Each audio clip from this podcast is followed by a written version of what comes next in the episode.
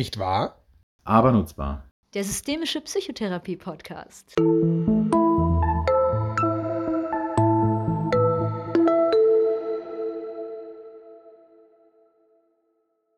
Herzlich willkommen, liebe Hörerinnen und Hörer zum Systemischen Psychotherapie Podcast. Hallo, Enno. Hallo Sebastian. Ja, wir sind äh, schon mitten im neuen Jahr irgendwie drin und ähm, freuen uns heute auch wieder mit einem Gast zu sprechen zu einem besonders spannenden Thema, wie ich finde. Ja, ein spannender Gast, ein spannendes Thema. Unser spannender Gast ist Professor Dr. Matthias Ochs. Wir könnten jetzt länger über Matthias Werdegang äh, sprechen, aber wir belassen uns vielleicht für den Moment erstmal dabei, dass er Professor an der Hochschule in Fulda ist und dass er DGSF-Vorsitzender ist, zusammen mit äh, Astrid Bern. Und psychologischer Psychotherapeut mit der Fachkunde Systemische Psychotherapie. Und ähm, ja, auch, glaube ich, jemand, der ähm, viel forscht, viel geforscht hat und ähm, bekannt ist über die Forschungstagung in der systemischen Therapie, ja. letzte internationale, äh, die er zusammen zum Beispiel mit Jochen Schweizer mhm. noch veranstaltet hat. Genau, herzlich willkommen, Matthias. Ja, ich freue mich äh, über die Einladung. Hallo, ihr beiden. Und ja, ich freue mich auf unser Gespräch. Wir uns auch. Mhm. Und wir haben ein Thema ja mit dir so besprochen oder dich dazu eingeladen, mit dir darüber zu sprechen, was gar nicht so viel Aufmerksamkeit ähm, findet. Bei ähm, Medikamenten äh, heißt es ja manchmal bei Risiken und Nebenwirkungen, fragen Sie einen Arzt oder Apotheker. Und bei Psychotherapie haben wir heute gedacht, fragen Sie Professor Ochs. Nein, es geht äh, tatsächlich darum, mhm. Nebenwirkungen in der Psychotherapie. Ja, und wir haben uns erstmal, bevor wir dich vielleicht gleich ein bisschen fragen, wie du überhaupt, na, vielleicht fragen wir das zuerst. Ähm, du hast so gesagt, so ein Thema, was in anderen Bereichen vielleicht eine viel stärkere Aufmerksamkeit kriegt, aber man ja trotzdem weiß, keine Wirkung ohne Nebenwirkung. So von dem her vielleicht erstmal so eine Frage, wie bist du eigentlich zu dem Thema Nebenwirkungen unerwünschte Ereignisse in der Psychotherapie gekommen? Ja, das ist eine ganz spannende Frage. Ähm, Im Grunde bin ich zu dem Thema auch über unsere gemeinsame Zusammenarbeit gekommen. Wir haben ja relativ lange auch ähm, gut miteinander äh, kooperiert, äh, zusammengearbeitet, was die sozialrechtliche Anerkennung der systemischen Psychotherapie angeht, im Vorfeld mit Forscherinnen, aber auch mit Politikerinnen geredet, diskutiert, Veranstaltungen gemacht und äh, einfach auch informiert über die Evidenz der systemischen Psychotherapie. Und dann kam ja auch 2017 dieser große Bericht, diese große Übersichtsarbeit vom Institut Qualität und Wirtschaftlichkeit im Gesundheitswesen, vom IQWIC. Und wir haben uns ja auch gefreut, weil der eigentlich sehr positiv war und weiter auch ist und ja dann auch die Grundlage war dafür, dass der gemeinsame Bundesausschuss dann auch die sozialrechtliche Anerkennung ausgesprochen hat. Und gleichzeitig gab es einen Fingerzeig des IQWICs quasi. Und den habe ich aufmerksam wahrgenommen und den habe ich als Anlass genommen, mich vertieft mit dem Thema Risiken und Nebenwirkungen auseinanderzusetzen. Nämlich, das EQUIC hat geschrieben, ja, der Nutzen und die Wirtschaftlichkeit der systemischen Psychotherapie ist bei vielen Anwendungsbereichen auch gegeben. Und gleichzeitig fehlen eigentlich verlässlich, fast in allen Studien verlässliche Daten zu unerwünschten Nebenwirkungen, zu möglichen Schäden von systemischer Psychotherapie. Und deswegen kann eigentlich der Nutzen gegen den Schaden gar nicht richtig abgewogen werden was ja typischerweise bei Medikamenten oder anderen medizinischen Behandlungsinterventionen äh, so, so stattfindet. Und das habe ich als Anlass genommen, mich vertiefter mit dem Thema zu beschäftigen, weil mich das dann auch interessiert hat. Wie kommt das eigentlich? Das war so der eine Pfad, den fand ich irgendwie, fand ich ganz bemerkenswert. Und ich habe dann tatsächlich festgestellt, äh, bei dem Blick auch in die Literatur tatsächlich, gibt fast keine Studien, Primärstudien, Übersichtsarbeiten, die sich mit Risiken und Nebenwirkungen speziell in der systemischen Psychotherapie beschäftigen. Und selbst aktuelle Übersichtsarbeiten sagen noch, ähm, ja, wir haben im Grunde keine verlässlichen Daten dazu, was die systemische Psychotherapie angeht. Das heißt, da hat sich ein Feld eröffnet, was noch äh, pioniermäßig zu beforschen ist. Und das, da hatte ich Lust drauf gehabt. Und der andere Aspekt, vielleicht, wenn ich den auch noch nennen kann, dass in den letzten Jahren, wenn man sich ein bisschen mit Psychotherapieforschung beschäftigt, deutlich geworden ist, dass wir alle, also in der Psychotherapie, dass die Effekte, die Wirksamkeit von Psychotherapie lange in Studien überschätzt worden ist. Ich habe ja mal als wissenschaftlicher Referent für die Psychotherapeutenkammer gearbeitet und mit Kolleginnen haben wir damals so eine, wie ich finde, immer noch schöne Übersichtsarbeit auch geschrieben, Tat, zehn Tatsachen der Psychotherapie haben wir die etwas vollmundig genannt. Einfach auch als Reaktion auf die vielen Vorurteile, die äh, Psychotherapie gegenüber gesellschaftlich manchmal auch so geäußert werden. Psychotherapeutinnen behandeln nur leichte äh, psychische Störungen, keine schweren. Es wirkt auch nicht, es gibt keine verlässliche Diagnostik von Psychotherapie. Psychotherapeutinnen sitzen vor allem am Starnberger See und arbeiten nicht und woanders sind die gar nicht und so weiter. Und da wollten wir einfach ein paar Markierungen gegensetzen, aber eben auch dann äh, evidenzbasierte Markierungen. Und in dieser äh, Broschüre, die wir dann da herausgegeben haben, haben wir auch nochmal geguckt auf Übersichtsarbeiten, Meta-Analysen zur Wirksamkeit von Psychotherapie. Und da wurden zum Teil Effektstärken von 0.8 bis 1.2 berichtet. Und das ist aber jetzt schon über zehn Jahre her, dass wir das geschrieben haben, schon zehn, zwölf Jahre. Und inzwischen ist man da bescheidener geworden, dass man sagt, die Effektstärken von Psychotherapie liegen wahrscheinlich eher im niedrigen bis mittleren Bereich, so bei 0.3 bis vielleicht 0.5 maximal. Kannst du da ganz kurz einen Satz zu sagen, weil einige Hörer wahrscheinlich mit Effektstärken äh, Ideen nicht äh, ganz vertraut sind, nur so irgendwie, wie könnte man es einordnen, wenn, wenn du sagst, so verschiedene mittlere, große, 0,8 bis 1,2, 0,5. Genau, also 0,8 ist wirklich eine große Effektstärke und eine mittlere wäre so 0,5 und eine kleine bis schwache 0,2 bis 0,3 so ungefähr. Wobei es ganz unterschiedliche Effektstärkenmaße gibt. Das ist ein statistisches Maß, um die Wirksamkeit von Interventionen auch zu bewerten. Aber so Pi mal Daumen, glaube ich, ist das eine äh, ganz gute Taxonomie, das so einschätzen zu können. Und man hat eben dann auch verstanden, wie kommt das denn, dass lange Zeit die Wirksamkeit von Psychotherapie äh, in Psychotherapiestudien so überschätzt wurde. Und äh, inzwischen äh, diskutiert man das so, dass gesagt wird, naja, es gibt äh, viele methodische Schwächen in diesen alten Psychotherapiestudien. Zum Beispiel, dass häufig mit Wartekontrollgruppen gearbeitet wurde und dass dadurch eben so eine Überschätzung der Effekte auch stattfindet. Oder dass zum Beispiel nicht ganz klar ist, wie wurde diagnostiziert, dass nicht klar beschrieben wurde, was wurde eigentlich in der was wurde eigentlich ganz konkret gemacht in der Psychotherapiegruppe, die erforscht wurde, aber eben auch, dass zu wenig ins Gewicht fiel, so etwas wie Dropouts, also Patientinnen, die dann im Verlauf der Studie rausfallen, aus welchen Gründen auch immer. Non-Responder wurden, also äh, Patientinnen, die auf Psychotherapie irgendwie nicht reagieren, wurden zu wenig berücksichtigt. Und eben auch das Thema, worüber wir heute sprechen, Risiken und Nebenwirkungen wurden eigentlich nie erfasst.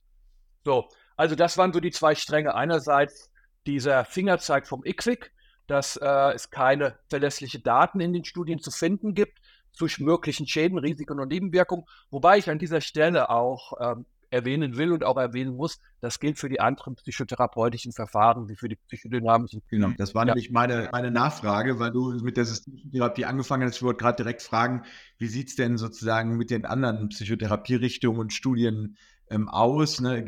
da wird es wahrscheinlich, äh, weiß ich nicht, das ist eine Frage, wird es da etwas mehr geben als im systemischen Bereich, aber auch irgendwie nicht wirklich ähm, ganz viel Aussagekräftiges. Vielleicht kannst du da noch ein bisschen was zu sagen, wie sich das so verteilt, systemisch versus auch andere Psychotherapiestudien. Ja, also typischerweise natürlich in, der, in den ähm, verhaltenstherapeutischen Ausrichtungen finden wir ein Stück weit mehr Studien, die auch systematischer die Nebenwirkungen mit erfassen. Das liegt aber auch daran, dass wir halt viel mehr Studien dazu haben zu dem Verfahren. Ja. Das ist so, aber generell kann man sagen, es gilt für alle Verfahren, auch bei den psychodynamischen Verfahren. Inzwischen hat sich das geändert, es verändert sich jetzt seit einiger Zeit, aber es ist noch nicht so lange her, dass eben die Nebenwirkungen auch stärker ins Kalkül gezogen werden. Ja. Vielleicht noch ein Wort dazu. Also, wie gesagt, Enno, zu deiner Frage, das ist ein Problem, was alle psychotherapeutischen Verfahren haben, die psychodynamischen, die behavioralen, humanistischen und die systemischen. Aber, das kann man vielleicht jetzt schon sagen, in der systemischen Psychotherapie haben wir, glaube ich, aus erkenntnistheoretischen Gründen noch mal stärker Probleme mit dem Konzept von Risiken und Nebenwirkungen. Da können wir auch gerne gleich noch mal drauf eingehen und das noch mal diskutieren. Aber ähm, vielleicht zunächst noch mal, man fragt sich ja vielleicht. Habe ich, ja, ja. bitte, Sebastian. Ich habe gerade schon was hinzugefügt.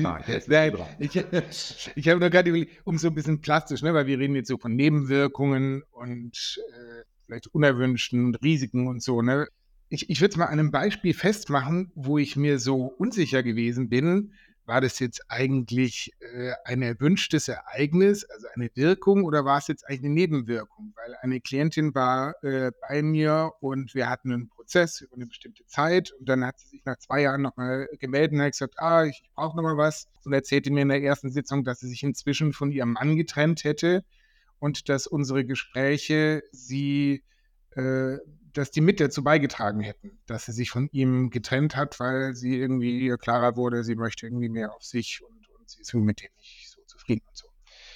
Dann habe ich mich irgendwie gefragt, hm, ist es jetzt eigentlich Wirkung oder Nebenwirkung, dass sie sich von ihrem Mann getrennt hat? Ich hatte so eine ähnliche Frage, ich ergänze es vielleicht Gerne. noch, das passte jetzt ganz gut. Ich hatte so eine ähnliche Frage, weil ich so gedacht habe, ich glaube, bei bei ähm, Medikamenten, bei klassischen Medikamenten hat auch jeder so ein Bild im Kopf, was grundsätzlich Nebenwirkungen sein könnten. Also irgendwelche eben unerwünschten und dann in dem Fall ja in der Regel körperlichen Symptome oder so, äh, die dann auftreten, obwohl man eigentlich mit dem Medikament was ganz anderes lindern, heilen, behandeln möchte. So. Mhm. Und ich habe gedacht, überhaupt mal zu definieren, ne, das Beispiel illustriert ist ganz schön, was könnten eigentlich überhaupt im psychotherapeutischen Bereich alles so Nebenwirkungen sein? Was versteht man überhaupt darunter? Geht aber in eine ähnliche Richtung, wie äh, Sebastian mit dem Beispiel Beispiel schon die Frage deutlich gemacht hat. Ja, also es ist tatsächlich auch so, dass ähm, die Frage, was man eigentlich unter Nebenwirkungen Psychotherapie versteht, ist eben keine leichte und keine triviale. Ähm, das heißt, dieses äh, Nebenwirkungen und Risiken zu konzeptualisieren, hat jetzt auch eine ganze Zeit lang gedauert und gebraucht. Es gibt ganz unterschiedliche Konzeptualisierungen, aber grundsätzlich unterscheidet man zum Beispiel Kontraindikationen von unerwünschten Ereignissen, von therapeutischen Risiken, von Krankheitsverschlechterungen, von Therapie, Non-Response und so weiter. Das heißt, es gibt eine ganze Menge an Phänomenen, die in dem Dunstkreis von Risiken und Nebenwirkungen angesiedelt sind, die aber immer auch ein bisschen was anderes meinen. Deswegen ist es ganz gut, das auch ein bisschen zu unterscheiden. Inzwischen ist es aber so, also die Frage vielleicht zunächst mal dein Beispiel, Sebastian, das finde ich ein super Beispiel, weil auch das ist natürlich, ähm, dass dieses Beispiel zeigt, es bleibt eine Frage der Perspektive ob diese Trennung von dem Mann bei dieser Patientin jetzt eine, eine unerwünschte Nebenwirkung ist oder sogar ein positives, ein positiver Effekt der Psychotherapie. Ja? Und da werden wir ja genau schon beim Thema der erkenntnistheoretischen Grundlagen systemischer Therapie, die nämlich Systemtheorie und Konstruktivismus sind. Und der Konstruktivismus postuliert ja, dass äh, wir immer äh, zwischen Landkarte und Landschaft unterscheiden müssen. Also ähm, die Dinge, wie wir sie bewerten, erleben, sind nicht das, wie sozusagen die Landschaft sich auch gestaltet. Also unsere Landkarten sind immer etwas anderes als die Landschaft. Das heißt, es ist eine Frage, es bleibt eine Frage der Bewertung, wie Phänomene erlebt werden und eben dann auch konnotiert werden. So. Und ähm, tatsächlich bei der Frage jetzt von ähm, der Definition von unerwünschten Nebenwirkungen ähm, ist es eben so, dass auch, da ist ja die Frage, wer eigentlich, wer definiert, ob ein Ereignis, ob etwas, was äh, äh, nach einer Psychotherapie eingetreten ist, während einer Psychotherapie eintritt, ob das unerwünscht ist oder nicht. Ähm, auch da gibt es unterschiedliche Perspektiven zu. Aber eine, die sich sicher auch durchgesetzt hat, ist letztlich der Patient. Also wenn jetzt in deinem Fall die Patientin sagen würde, Mensch, ähm, eigentlich jetzt zwei Jahre im Nachhinein, ich habe mich von meinem Mann getrennt und mein Erleben ist auch, dass das eigentlich stark im Zusammenhang auch mit dem steht, was, äh, was wir in der Psychotherapie besprochen haben. Und das finde ich eigentlich jetzt zwei Jahre danach gar nicht gut und ich bedauere das auch. Dann wäre das eine unerwünschte Nebenwirkung tatsächlich. Ja. Aber wenn die Patientin jetzt sagen würde, Mensch, das ist das Beste, was mir passiert ist, ein neues Spiel, neues Glück und inzwischen habe ich einen neuen Partner und äh, bin sehr zufrieden mit dem, dann wäre das ein positives Ereignis. Ne? So klassische Nebenwirkungen sind zum Beispiel auch ähm, ein negatives Erleben von Gefühlen, von Gedanken, dass ich mich niedergeschlagener fühle, dass ich mich selbst zum Beispiel anfange abzuwerten. Ach, was bin ich doch für ein, für, eine, äh, für ein armer Heinzel, dass ich in Psychotherapie muss. Mensch, andere Menschen wissen das doch nicht, aber ich bin jetzt, was bin ich für ein schwacher Mensch, dass ich mit meinem Problem nicht selbst zurechtkomme und so weiter. Ähm, das wären so typische äh, Nebenwirkungen, Symptomverschlechterungen natürlich. Ich gehe in Psychotherapie, fühle mich aber immer niedergeschlagener und merke jetzt auf einmal auch noch, dass ich anfange, mir Gedanken darüber zu machen, dass ich einen Krebstumor habe und alle meine körperlichen Symptome danach abchecke, ob die nicht und jetzt ständig zum Arzt renne. Und das ist aber erst im Verlauf der Psychotherapie, habe ich erst damit begonnen. Aber auch so etwas, dass ich mich, dass ich den Eindruck habe, mein, meine Therapeutin versteht mich nicht. Ich fühle mich abgewertet von meiner Therapeutin, die macht manchmal komische Bemerkungen. Ich habe Angst, wirklich zu sagen, wie es mir geht. Ich traue mich nicht zum Beispiel, das ist etwas, das werdet ihr auch kennen, was man immer wieder auch hört, wenn man mit, ähm, nicht nur mit Patienten, sondern auch mit anderen Menschen über Psychotherapie redet. Naja, bei dem Psychotherapeuten habe ich den Eindruck gehabt, der, äh, dem habe ich gar nicht gesagt, wie es mir wirklich geht. Ich habe gar nicht vertieft über den geredet, weil ich ihm nicht vertraut habe. Ich fühle mich nicht angemessen unterstützt von meinem Therapeuten und all diese Aspekte. Das wären so, so Phänomene, die man auch in den Dunstkreis von Nebenwirkungen eben auch ähm, einordnen könnte. Ja, also eine ganze Menge an ganz unterschiedlichen Phänomenen. Ich habe gerade gedacht, das eröffnet natürlich einen, ganzen Haufen von Fragen und Problemen. Ich nenne vielleicht mal so zwei, drei. Ne? Also es könnte ja jetzt sein, so wie wir das gerade besprochen haben, dass jemand äh, etwas, wenn wir so diese Patienten-Klientenorientierung nehmen, Klientinnenorientierung, dass jemand etwas zunächst für eine erwünschte Wirkung hält ein Jahr später sagen würde, das war eine unerwünschte Nebenwirkung und zwei Jahre später wieder sagt, das war eine gute Wirkung meiner Psychotherapie. Also so die Veränderlichkeit über die Zeit, habe ich gerade gedacht, dieser Bewertung so ist irgendwie ein, ein Thema, was mir auffällt. Und das zweite ist, dass es ja auch irgendwie eine halbwegs lineare Kausalkonstruktion beinhalten muss, genauso wie bei einer Wirkung, zu sagen, das ist jetzt nicht irgendwie durch was ganz anderes, während der Zeit der Psychotherapie passiert. Da denke ich natürlich auch so ein bisschen an ähm, Wirksamkeitsforschung, wie viel Prozent der Veränderungen sind überhaupt auf das zurückzuführen, auch der erwünschten, die innerhalb der Psychotherapie äh, sozusagen induziert worden sind oder messbar dort zuzuschreiben sind. Ähm, und wir sagen, naja, und dann habe ich so eine Kausalkonstruktion bei der Nebenwirkung ja genauso, die muss ja dann irgendwie halbwegs kausal irgendwie mit dem zusammenhängen und nicht aus ganz anderen Gründen diese unerwünschte Wirkung eingetreten sein. Und da stelle ich mir vor, dass die Beurteilbarkeit, Messbarkeit, sowohl was die Kausalkonstruktion angeht, als auch was Veränderlichkeit über die Zeit angeht, ja total schwierig ist. Also jedenfalls stelle ich mir das gerade so vor. Und deswegen so ein bisschen meine Frage, wie wird denn damit umgegangen oder wie guckst du da drauf? Ja, also zum einen, das, was du angesprochen hast, äh, ist einer der Prämissen der systemischen Therapie. Denn eine Prämisse ist, alles ist in, zirkulären, äh, so in zirkuläre Zusammenhänge eingebunden. Also alle Phänomene, alle Ereignisse, äh, all das, was äh, auch in Therapien auftritt, ist immer auch zirkulär zu verstehen. Das ist einer der Prämissen, weshalb es möglicherweise auch in der systemischen Psychotherapie vergleichsweise schwierig ist, sich diesen Phänomenen von Risiken und Nebenwirkungen anzunähern, weil sie, wie du es gerade auch angedeutet hast, so eine kausale Effekt-Ursache Zusammenhang postuliert. Und ähm, also es gibt einen frühen Artikel von Michael Mertens, der hatte sich tatsächlich auch mit Prämissen beschäftigt, die möglicherweise eine Beschäftigung mit Risiken und Nebenwirkungen systemischer Therapie verhindern. Und da hat er eben genau auch dieses, diesen Aspekt genannt. Jetzt ist es eben so, wenn man äh, nochmal guckt auf die Definition von Risiken und Nebenwirkungen, dann ist es so, dass natürlich der Patient das definiert und er kann das natürlich auch unterschiedlich definieren. Das ist so. Ich glaube, das ist etwas, was man auch ins Kalkül zu ziehen hat. Und das ist natürlich auch so das konstruktivistische Moment. Da kommen wir auch nicht dran vorbei. dass ähm, mit den Kippfiguren. Jedes Phänomen kann aus der einen und der anderen Perspektive betrachtet werden und erlangt dadurch jeweils unterschiedliche Bedeutung. Das trifft natürlich auch für das Phänomen der Risiken und Nebenwirkungen zu. Und zudem in die Definition jetzt auch gerade in einer aktuellen Meta-Analyse, die in Psychotherapy Research erschienen ist, wo auch Bernhard Strauß und Christoph Lückinger mitgearbeitet haben, da wird nochmal auch darauf hingewiesen, dass auch zum Beispiel Angehörige auch angesteuert werden können zur Frage, was als Nebenwirkung, auch als unerwünschte Nebenwirkung einer Psychotherapie erlebt wird.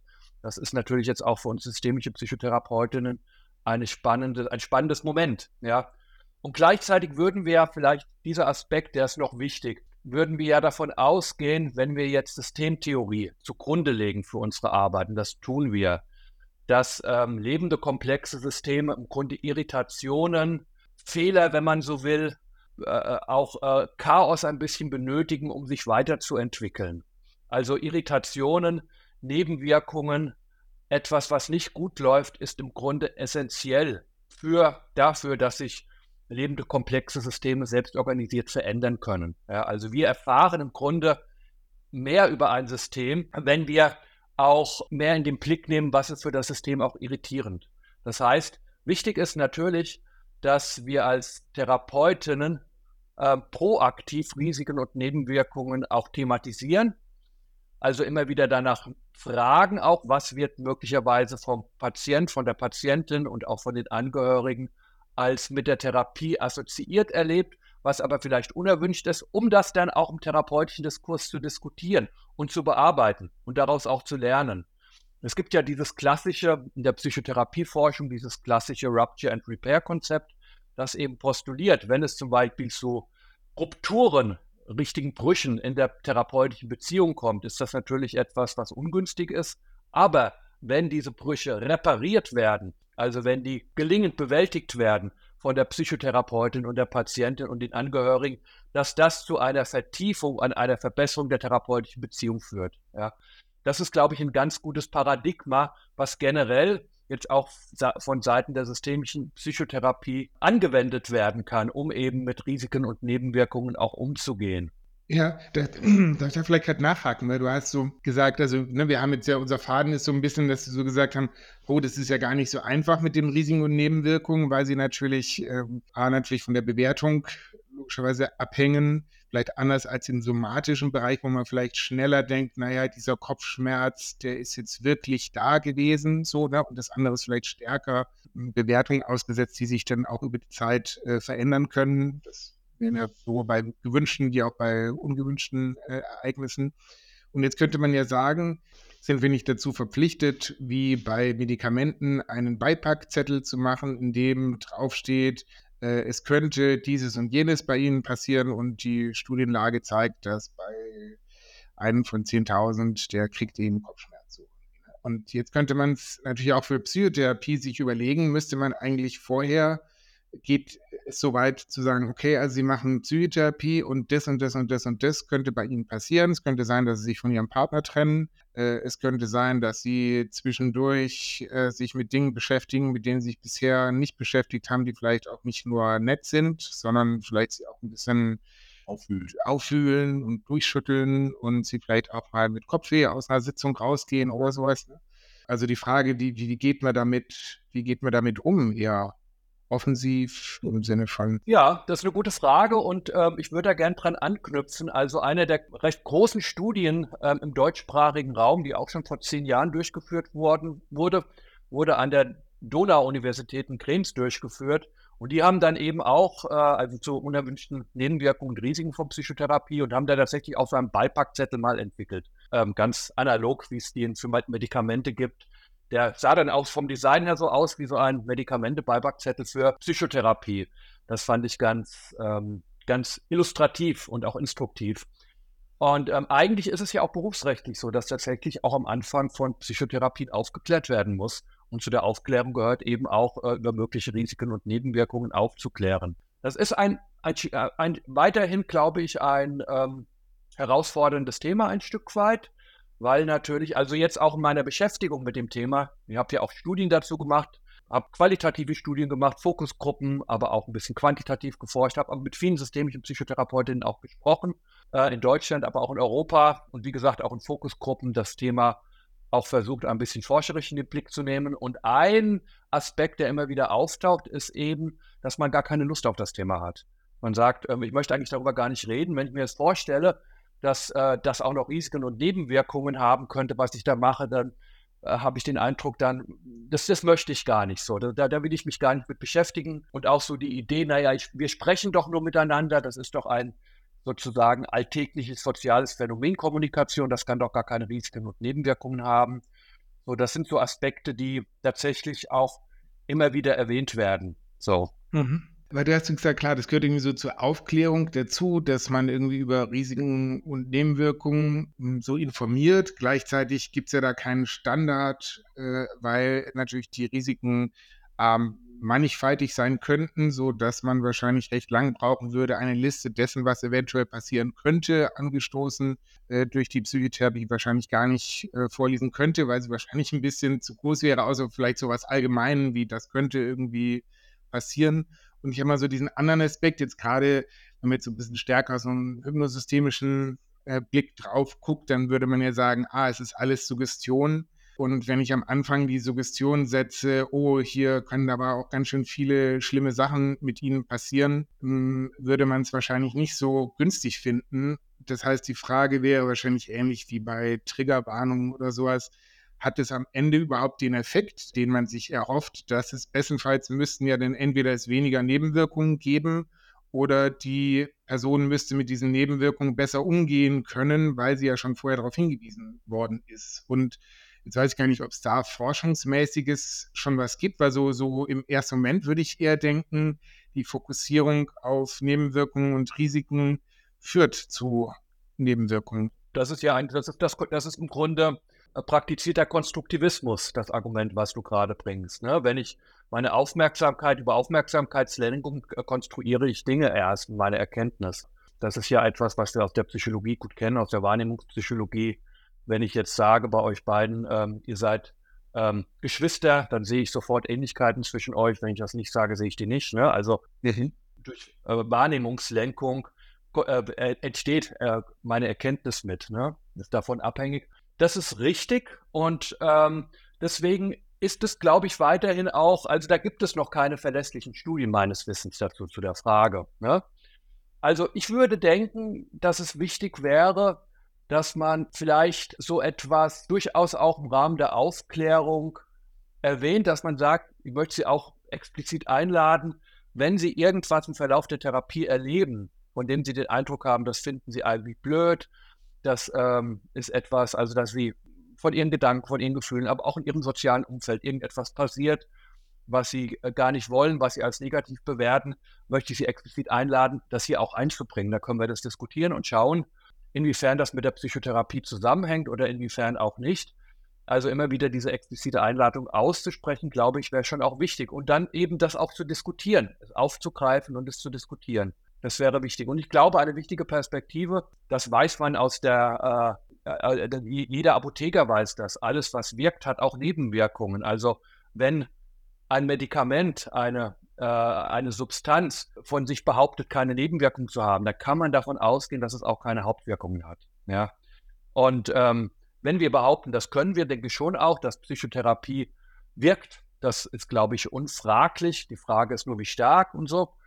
Dann müssen wir auch damit rechnen, dass es Nebenwirkungen hat. Und ähm, ein guter Psychotherapeut ist auch nicht der, eine gute Psychotherapeutin, die keine Nebenwirkungen erzeugt, sondern die ähm, damit auch die weiß, dass auch Psychotherapie Nebenwirkungen erzeugen kann und das proaktiv ansteuern kann. Also im psychotherapeutischen Diskurs immer mal wieder danach zu fragen, wie geht es Ihnen denn aktuell in Ihrem Leben? Passieren denn Dinge, die Sie eben auch als ungünstig, als negativ erleben und diesen Zusammenhang mit der Psychotherapie bringen? Oder auch, da sind wir systemische Psychotherapeutinnen ja auch äh, ausgebildet für, solche Dinge auch zirkulär zu erfragen, falls jetzt Angehörige Bezugspersonen nicht mit im psychotherapeutischen, nicht an dem psychotherapeutischen Diskurs mit teilnehmen, also zirkulär zu erfragen.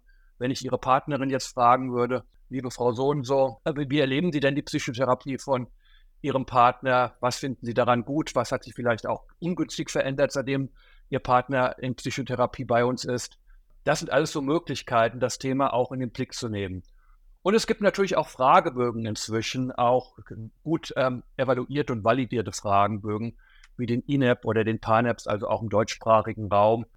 Und es gibt jetzt auch tatsächlich auch ähm, im Grunde die Geflogenheit, auch diese Fragebögen, zumindest in der Forschung, viel stärker auch mit einzusetzen. Aber ich denke auch, da, da das Thema in den letzten Jahren jetzt doch auch an Bedeutung gewonnen hat, dass es dann auch in der Versorgungspraxis ähm, durchaus auch Standard wird, auch solche Fragebögen nach Risiken und Nebenwirkungen einzusetzen und es aber im Diskurs zu halten. Ich glaube, das ist das, Sebastian, was du auch gesagt hast. Natürlich ähm, bleibt es auch dabei, dass, äh, wenn ich nach Risiken und Nebenwirkungen frage, ich dann auch die Aufmerksamkeit darauf lenke.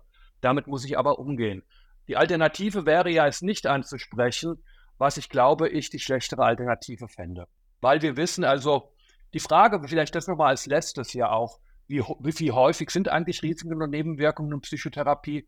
Da gab es auch lange Zeit sehr unterschiedliche Aussagen zu, auch sehr unterschiedliche Studienergebnisse. Das hängt natürlich damit zusammen, da man lange Zeit einfach keine einheitliche Definition und Konzeptualisierung des Phänomens hatte.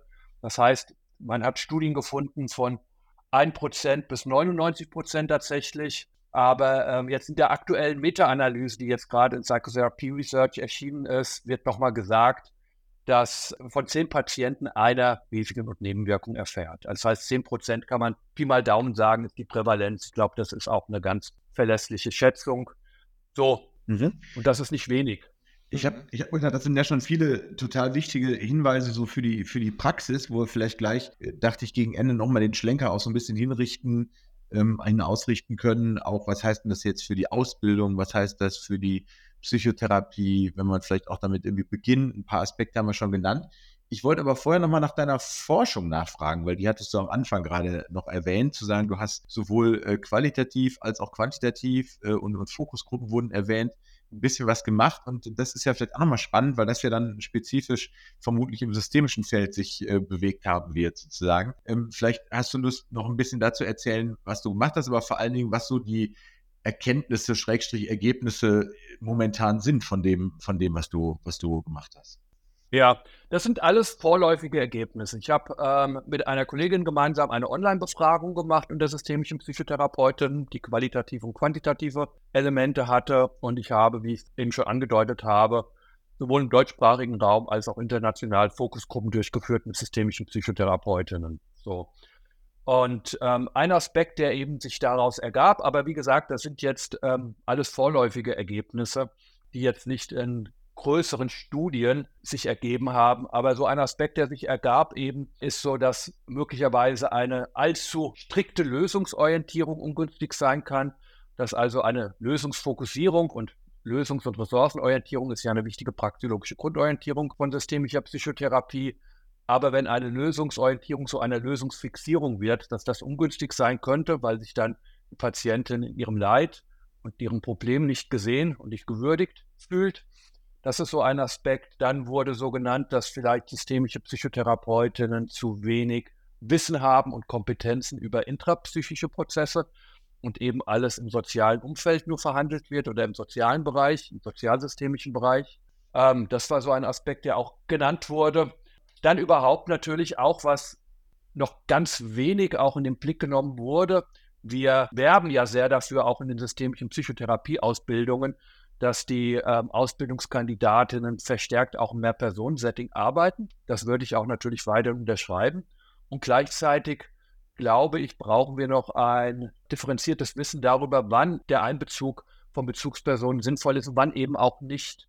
Ähm, also in meiner Erfahrung in der Supervision jetzt auch von systemischen Psychotherapeutinnen ist das ein Thema, was immer wieder aufploppt, die Frage, wen ich eigentlich wann hinzuziehe und wie ich das am günstigsten mache. Ja, also immer eine große Sensibilität und auch Unsicherheit. Was passiert denn, wenn ich den Ex-Freund zum Beispiel jetzt von der Patientin mit einladen würde? Was spricht dafür, was spricht dagegen? Er scheint für die Patientin weiterhin eine große Bedeutsamkeit zu haben, aber vielleicht wenn ich den jetzt einladen könnte, auch ungünstige Prozesse angestoßen werden. Also ich glaube, wir haben da doch ganz viel, ganz viele Fragestellungen vor uns, gerade in der systemischen Psychotherapie auch, was Risiken und Nebenwirkungen angeht. Wobei die Frage eben auch ist, es gibt meines Wissens äh, keine bisher keine verfahrensspezifischen Fragebögen zum Beispiel, um Risiken und Nebenwirkungen zu erfassen. Und ich bin auch in einer guten Diskussion mit Kolleginnen aus äh, Brno, aus, äh, von der Masaryk-Universität in Tschechien. Ähm, Spinak Vibiral, der jetzt auch eine tolle qualitative Meta-Analyse, auch in Psychotherapy Research äh, mit Kolleginnen veröffentlicht hat, über die Frage eben, ob es eigentlich, ob es sinnvoll ist, äh, Risiken und Nebenwirkungen verfahrensspezifisch zu konzeptualisieren oder nicht. Es gibt ein paar Veröffentlichungen auch, ähm, was wären typische verhaltenstherapeutische, psychodynamische, vielleicht auch Risiken und Nebenwirkungen. Aber es gibt meines Wissens doch keinen Fragebogen. Aber das ist ein Bereich, den ich gerne weiter in den Blick nehmen würde und auch forscherisch und empirisch weiter explorieren gerne würde. Wie sieht es mit der systemischen Psychotherapie aus? Weil, ähm, wie ich auch eingangs äh, angedeutet habe, ich glaube, ein Weg, die Wirksamkeit, also wir sind noch nicht am Ende, um die Wirksamkeit von Psychotherapie zu optimieren. Aber ein Weg, dies zu tun, ist sicher auch verstärkt Risiken und Nebenwirkungen in den Blick zu nehmen und eben auch vor dem Hintergrund der erkenntnistheoretischen Prämissen des systemischen Ansatzes eben auch zu diskutieren. Ja. Und wir haben da diese Prämissen, ähm, die sind ein bisschen ja, Hindernis ist zu viel gesagt, aber ähm, die sind mit Skepsis diesem Konzept gegenüber ähm, assoziiert. Enno hat das angesprochen, weil solche kausalen, monokausalen ähm, Assoziationen damit auch äh, einhergehen, aber auch der Konstruktivismus legt uns eigentlich nahe, so wie du es auch angedeutet hast, Sebastian, dass ähm, kein Phänomen an sich eine Bedeutung hat, sondern, ähm, sondern wir erst ähm, Phänomenen die Bedeutung geben und die können eben da un unterschiedlich aussehen. Deswegen arbeiten wir ja mit Reframings. Ja. So kann zum Beispiel ein intensiviertes Erleben von Angst ähm, durchaus auch reframed werden als überhaupt eine Intensivierung von Lebendigkeit. Ja.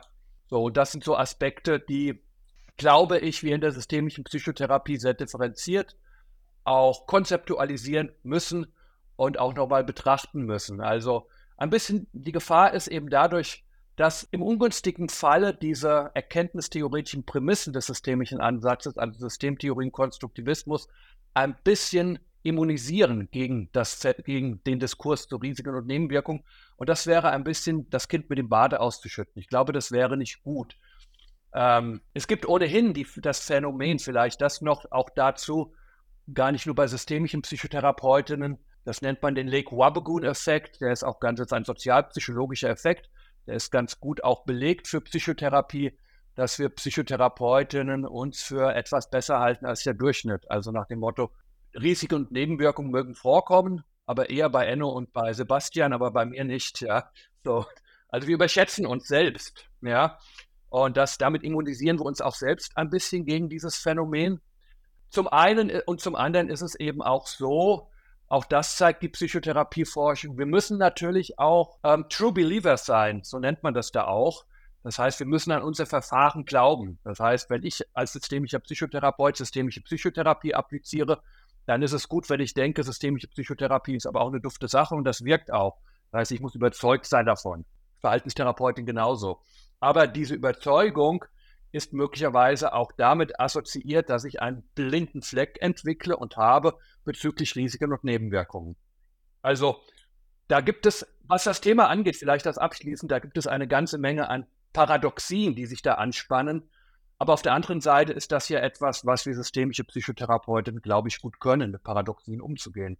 Und die Einladung, die ich aussprechen würde, wäre eben auch, wenn man Risiken und Nebenwirkungen in den Blick nimmt in systemischer Psychotherapie, eben die Paradoxien, die damit auch zusammenhängen, vor allem in den Blick zu nehmen. Ja, ich finde eine wichtige, wichtige Einladung, weil ja sonst auch schnell der nicht unberechtigte Vorwurf kommt, äh, ne, wenn man dann äh, nur im, im, Reframing und im als Konstrukte betrachten und so weiter, ähm, vielleicht auch theoretisch gar nicht so ähm, unschlüssig unterwegs ist, dass das auch so ausgelegt wird wie ein irgendwie bagatellisieren, äh, banalisieren, nicht ernst nehmen, nicht sehen wollen oder wie auch immer, also auch so verstanden werden kann.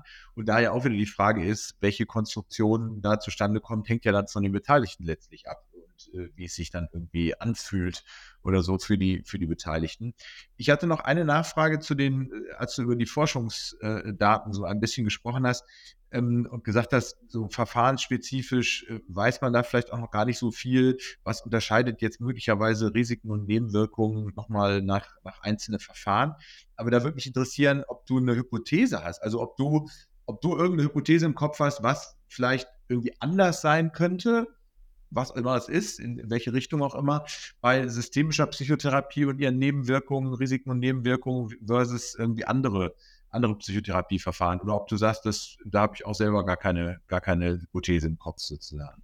Naja, das, was ich schon gerade angedeutet habe, da muss man eben ein bisschen, oder glaube ich, da bietet es sich an, ähm, diese praxiologischen Grundorientierung systemischer Psychotherapie in den Blick zu nehmen und die abzuklopfen nach den möglichen negativen ähm, Auswirkungen, die sie auch haben können.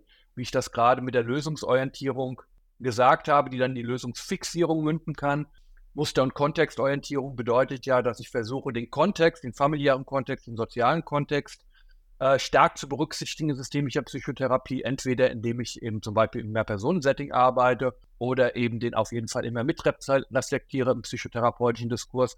Und das, was ich eben auch angedeutet habe, dieses, der Einbezug von wichtigen Bezugspersonen, das müssen ja nicht nur Familienmitglieder sein, das können auch andere wichtige Bezugspersonen vom Patienten sein, das könnten ähm, Spezifika sein, wenn das mit ungünstigen Prozessen auch in Verbindung gebracht wird. Dass zum Beispiel dann im Mehrpersonen-Setting auf einmal über Dinge gesprochen wird, Familiengeheimnisse geöffnet werden, die gar nicht geöffnet werden sollen, sehr starke Emotionen auf einmal zwischen den Familienmitgliedern auftauchen, die gar nicht richtig wieder aufgefangen werden können.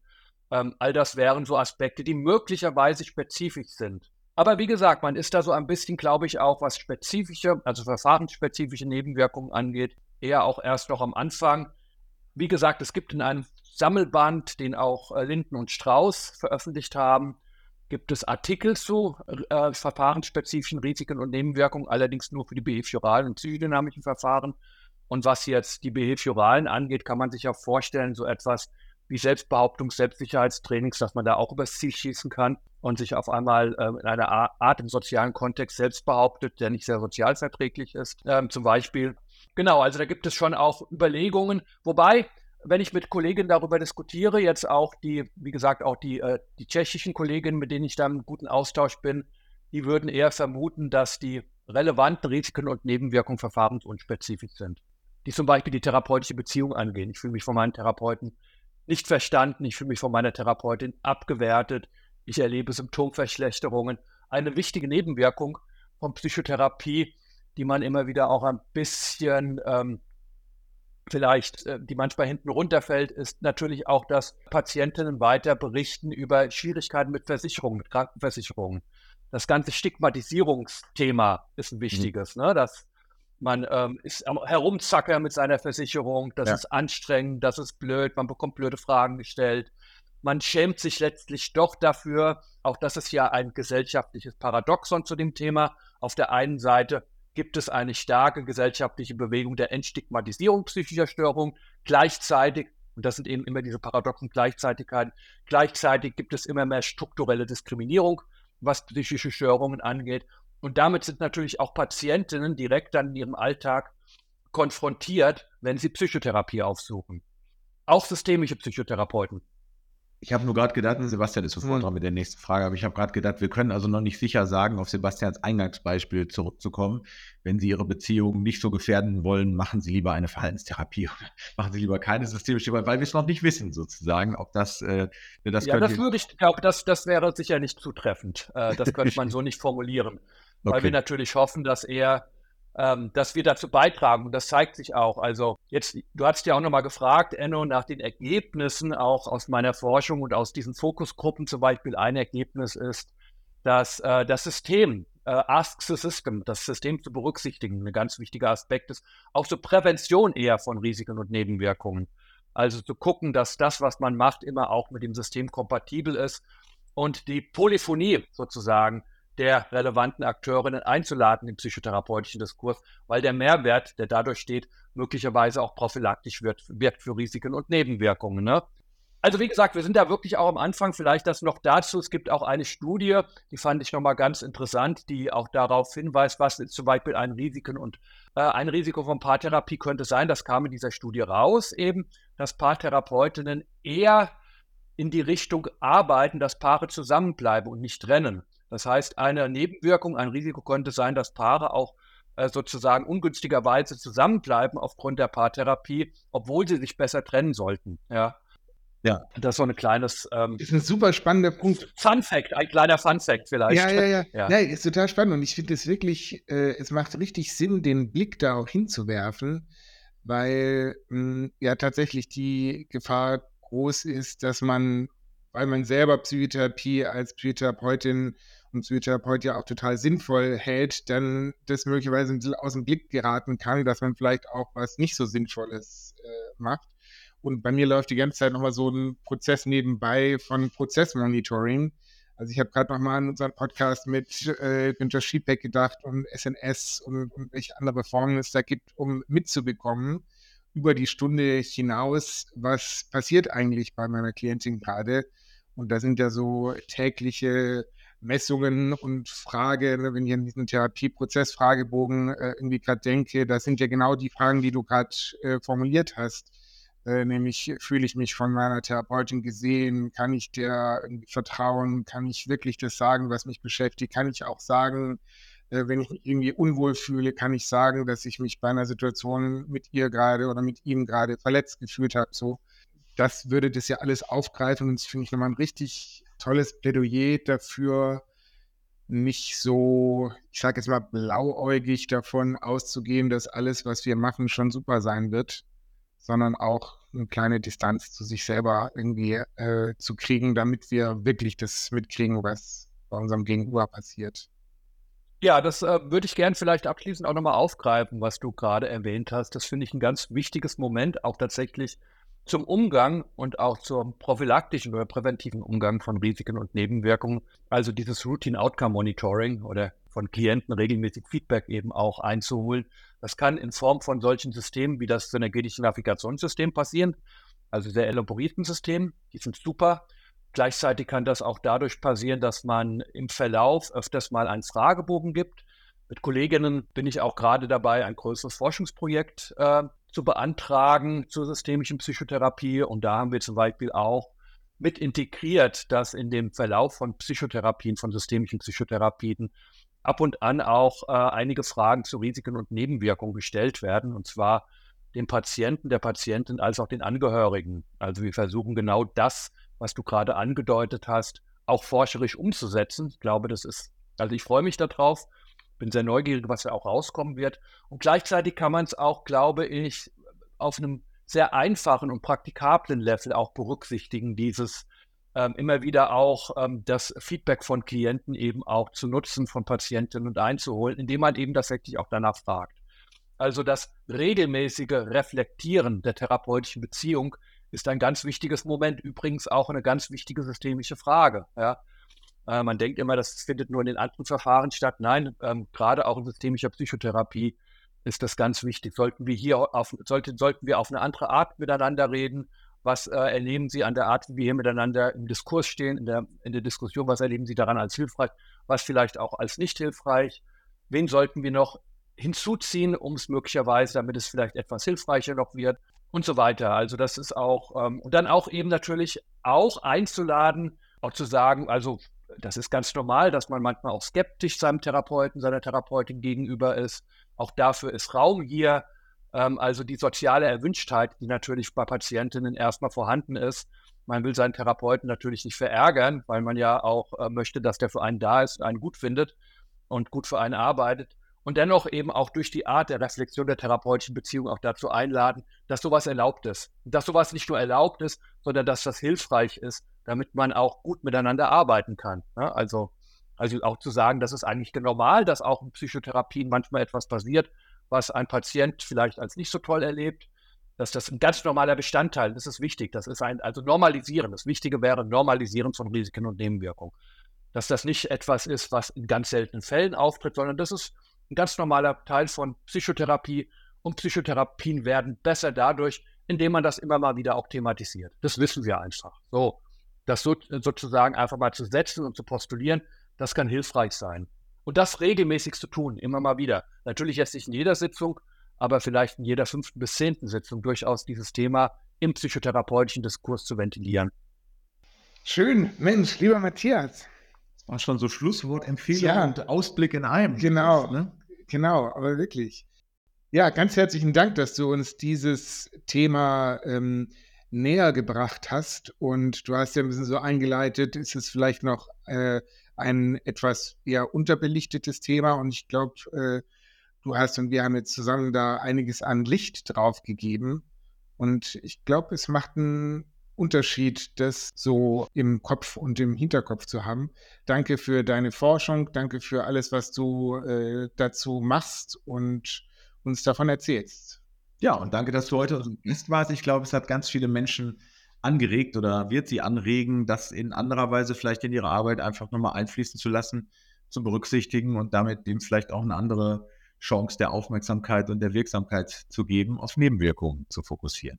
Ja, vielen Dank für eure freundliche Einladung. Das hat mir viel Freude gemacht, mit euch darüber zu sprechen. Und ja, euch erstmal eine gute Zeit weiterhin. Dankeschön. Danke dir. Ciao.